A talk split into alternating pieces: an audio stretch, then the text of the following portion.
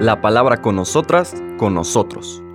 Una reflexión de la palabra cotidiana en diálogo con el acontecer de la comunidad universitaria.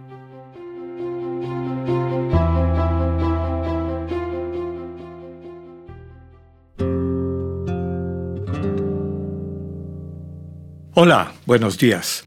Bienvenidas, bienvenidos a la palabra con nosotras, con nosotros. Seguimos este recorrido que ya les había predicho desde el lunes que iba a estar muy bonito de esta semana, esta invitación magistral del Evangelio de Lucas a dejarnos transformar por el Señor. Cuánta necesidad de hacernos niños, niñas, de empobrecernos, de abandonar nuestras imágenes, de Dios, para dejarle a Dios sanar, renovar, ayudarnos a entenderlo, no por lo que nos dicen, no por referentes externos, sino por el encuentro con el Dios vivo. Que estemos como el ciego, la actitud del ciego que le dice quiero ver, que en el fondo es quiero verte. Lo mismo hace Saqueo, quiere ver a Jesús, lo quiere encontrar, no que le cuenten. Esas personas altas le impiden ver a Jesús y no se queda conforme, como tampoco se queda conforme el ciego.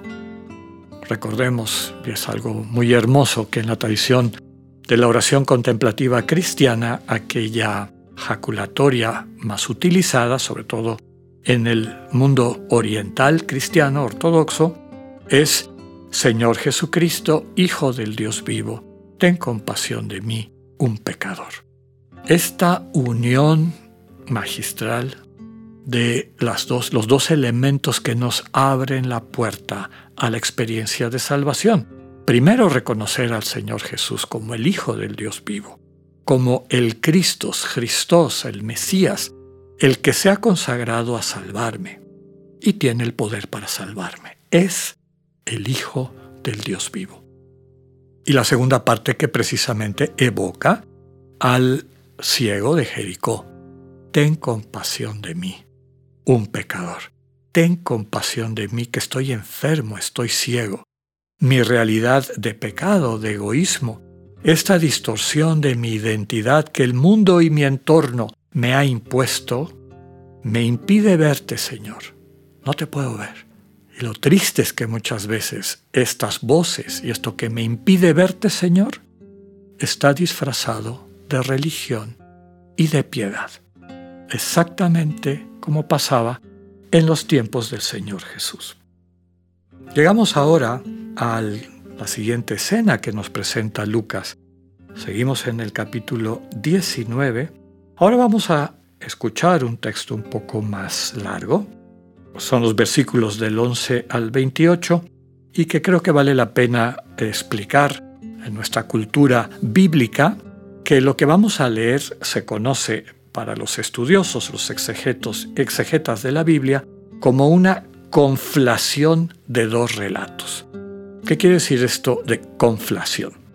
Los evangelistas, como hemos dicho, en particular los sinópticos, es decir, sobre todo Mateo y Lucas, parten de un relato base que es el de Marcos, el más antiguo, que van enriqueciendo con una serie de dichos del Señor Jesús que se conservaron en la tradición en forma de lo que normalmente se conocen como apotegmas, diálogos de maestro y discípulo, y que circulaban por las comunidades cristianas y que seguramente alguien recopiló en lo que los estudiosos de la Biblia llaman el documento Q.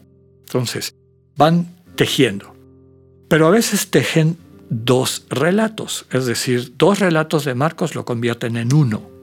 Y eso es lo que pasa aquí.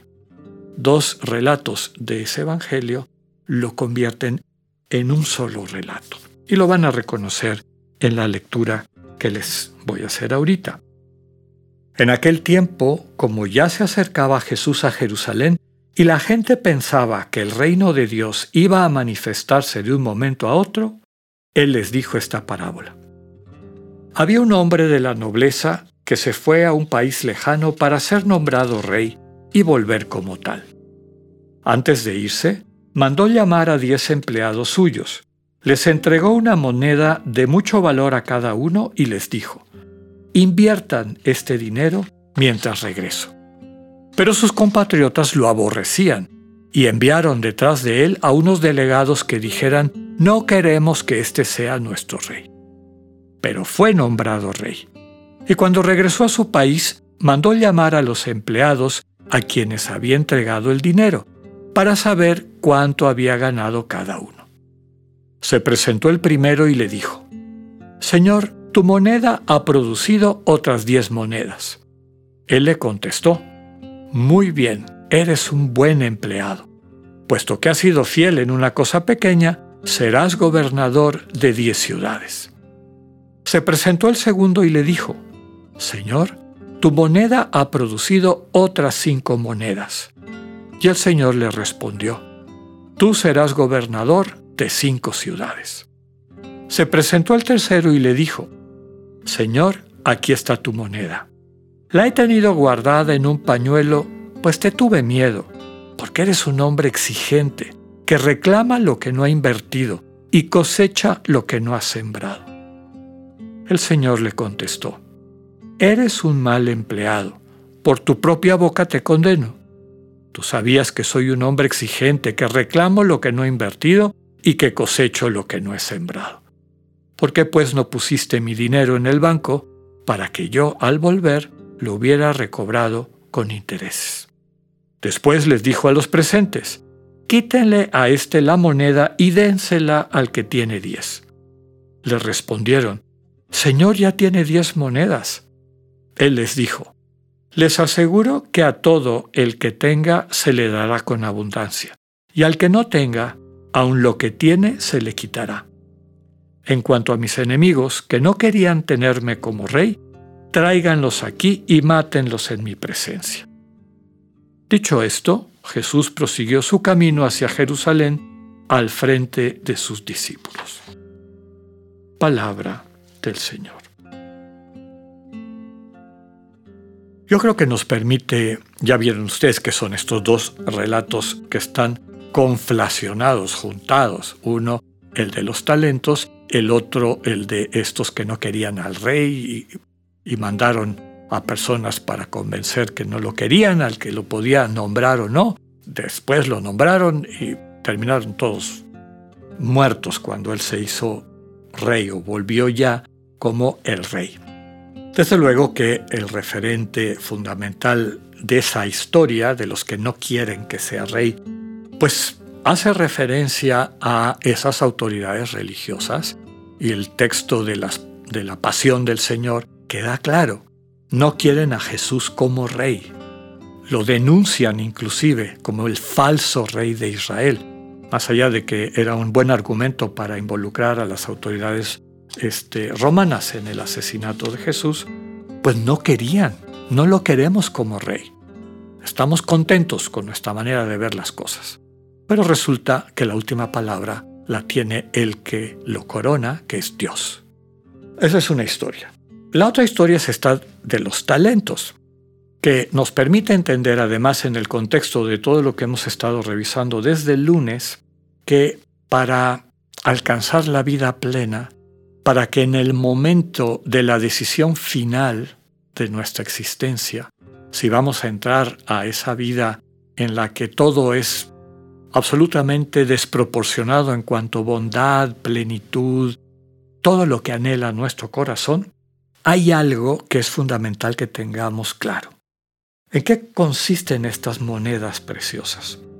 Desde luego que son un símbolo, ya lo dijimos en otra ocasión cuando hablamos de esta parábola bajo la figura de talentos, y nuestro lenguaje lo descubrió y lo incluye, porque este talento, que era literalmente una medida de peso, después la tomamos en nuestro lenguaje para hablar de los dones y capacidades que cada quien tiene. Dios le ha dado a todas, a todas las personas, y el relato de Lucas empieza con 10 personas que reciben, los otros no lo tienen, hablan de tres desde el inicio. Lucas dice, diez reciben todos de a una moneda. Es decir, a nadie le falta algo con que trabajar e invertir. ¿De qué se está hablando? De la capacidad de amar. A todas las personas Dios les ha dado una capacidad de amar que se ejercita en empeñarse en utilizar esos dones que Dios nos ha dado para amar a los demás. La clave de invertirlo o no invertirlo es la imagen que tienes de Dios. Tu imagen, que es la que transmite Cristo, es la de un Señor al que vale la pena agradar, servir, ser parte de su vida, de su proyecto, o tu imagen es de un, Dios adusto, duro, exigente, etc.